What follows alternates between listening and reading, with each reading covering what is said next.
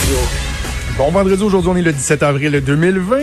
Mon nom est Jonathan Trudeau, bienvenue à Cube Radio dans Franchement dit en compagnie euh, de mon acolyte Maude Boutet qui euh, porte un merveilleux chandail de bébé Yoda. Ben oui, ben oui. Tu sais, quoi de mieux. Ça, tu dois te sentir bien dans ton bébé Yoda quand même. Oui, je me sens bien. Tu sais, c'est- il fait une petite face là, avec les petits yeux fermés, avec ses trois petits doigts, là, comme quand il guérit les gens. là. Il est cute, il est trop cute. Puis toi, euh, nouvelle coupe de cheveux, yes sir. Hey, quand même, Bravo, hein? Mélissa. Pas pire, hein? Oui, pas pire, pas en tout. Sérieusement, la, la blonde a fait toute une job. Oui. Et euh, c'est ce qui est drôle, c'est que euh, ma blonde ne boit à peu près pas d'alcool. OK, puis là, ça Elle y va aimer ça euh, des- elle va aimer ça boire des bulles, euh, mais tu sais, elle prend pas deux verres de vin par semaine en moyenne. là. Euh, Même des fois, elle peut être euh, dix jours sans prendre. Là, quand on a, on a convenu qu'elle était pour me couper les cheveux, j'ai dit, Ça y en a tu pris. veux-tu un verre de rouge? Elle me regarde, puis tu sais, évidemment, elle, dans sa pratique, jamais elle toucherait un instrument, un bistouri ou à quoi que ce soit, en Ouais. ayant pris une goutte d'alcool, tu sais.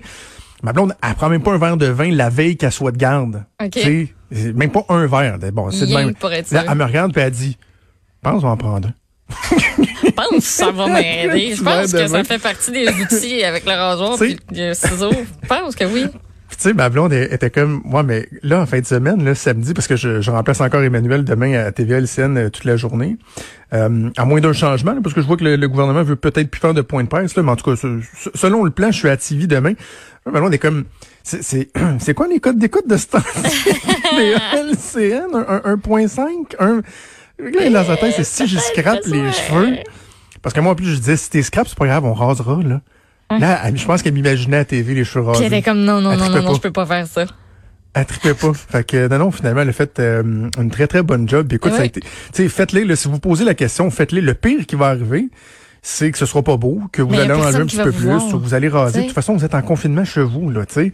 Et euh, moi, ça a été, ça a vraiment été un beau moment. On a eu du fun, c'était drôle. J'ai pris des photos, des vidéos. Ouais. Euh, c'était bien, bien, bien, bien le fun. Je reviens un peu sur euh, ce que, ce dont je parlais avec euh, Richard tantôt. De plus en plus, je me rends compte qu'il n'y a pas juste mon côté émotif. Parce que, tu sais, je, disais hier, j'avais même écrit un blog pour réagir à la sortie du premier ministre qui a, qui décidé de, sacrer les, euh, les médecins en dessous de l'autobus le mercredi midi. Je, suis conscient qu'il y a un aspect émotif pour moi là-dedans avec le travail que ma conjointe fait. Puis je suis bien placé pour voir le ressac qu'il y a à l'endroit des médecins qui soudainement sont passés de héros à zéro.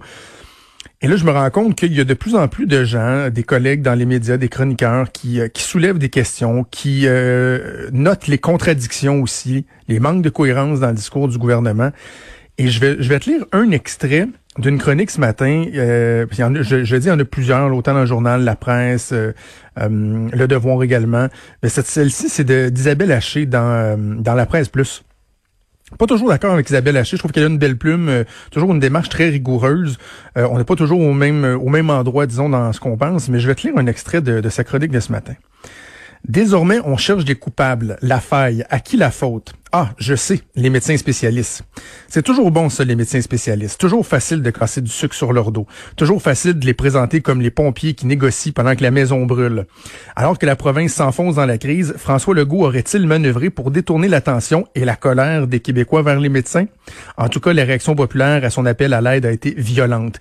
Nos anges gardiens? Pas tant que ça, finalement. Ailleurs, les confinés applaudissent les médecins du haut de leur balcon.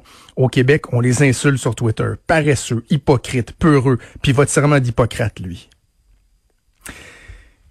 Fait qu'il y a pas juste moi qui trouve que la manœuvre euh, à laquelle nous a exposé, a exposé les médecins spécialistes, euh, François Legault, était assez ordinaire. Moi, je pensais me calmer hier, Maude. Je me suis dit, le premier ministre, puis tu sais, j'avais eu des contacts avec euh, des gens au gouvernement, puis je me suis dit, il est responsable, notre premier ministre. Il va sûrement envoyer un message à dire aux gens, écoutez, là, j'avais besoin des médecins, mais on- apprécions leur travail, ils sont là, ils sont dévoués.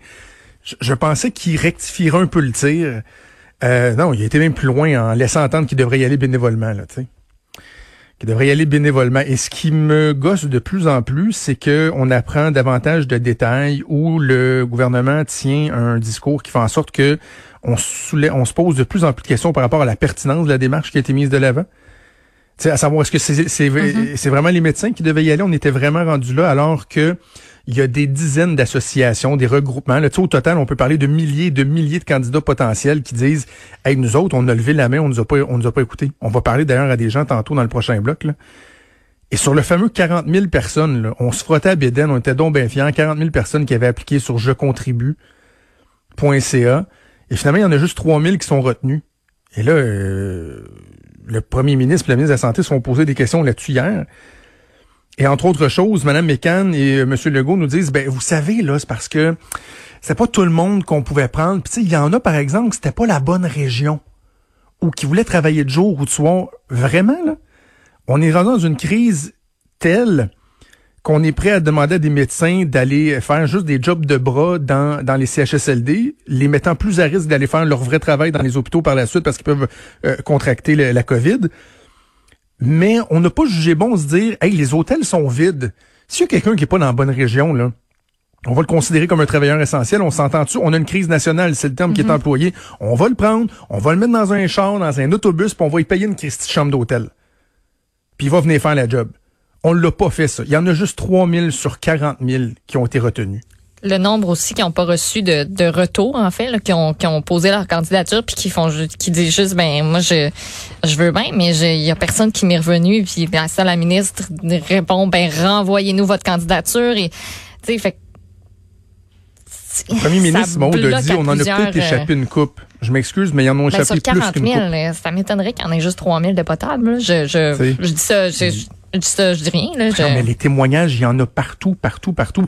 Des témoignages soit de particuliers, et ça, dans, dans, dans ce temps-là, les gens peuvent dire, ouais, mais c'est peut-être des cas de figure. Mais non, non, mais des témoignages d'associations, là, mm-hmm. de finissants, de médecins résidents, euh, de, de, de, de, technologues en santé animale, etc. Il y en a plein qui disent, nous, on a levé la main, mais personne n'est venu nous voir. Et quand... OK, on invoque l'urgence nationale, et la ministre McCann, hier, nous dit, oui, les finissants dans les programmes en soins de santé, là, en physiothérapie, soins infirmiers, etc., etc., il y a un courriel qui part aujourd'hui. Pardon? Il y a 48 heures, on a, euh, on a scrappé la réputation des médecins en disant, gang de l'âge, vous venez pas nous aider alors que le Québec tombe et qu'on a besoin de vous et qu'on n'a pas d'autres options. Et on n'a pas, on, a envoyé hier un courriel à des étudiants finissants qui peuvent pas aller à l'école en ce moment, qui sont là, qui ont de l'énergie, qui ça représente pas euh, un, immense danger pour eux étant donné qu'ils sont, qu'ils sont jeunes. Et on nous dit, oui, on a envoyé un courriel juste hier parce que, tu sais, il y avait un stage à finir. Hey, vous venez de nous dire que c'est une urgence nationale. On s'en sac-tu du stage à finir? Ils n'auront jamais un aussi bon stage que ça, là. Ils n'auront jamais un aussi bon stage que ça. Assez formateur comme expérience. C'est ça qui m'enrage de plus en plus.